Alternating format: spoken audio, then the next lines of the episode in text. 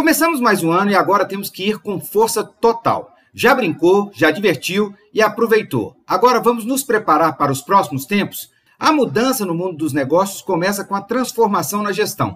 E isso o universo de franquias tem demonstrado bem. Tem superado crises e momentos econômicos desafiadores, com maturidade e crescimento. Diversas vezes perguntei a vocês por que o índice de mortalidade de franquias é bem menor do que o de lojas tradicionais.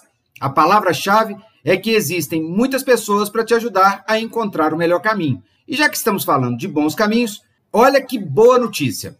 A PUC Minas acaba de lançar cursos de curta duração para quem precisa de ajuda no mundo dos negócios. São três cursos ligados à área de negócios e de franquias.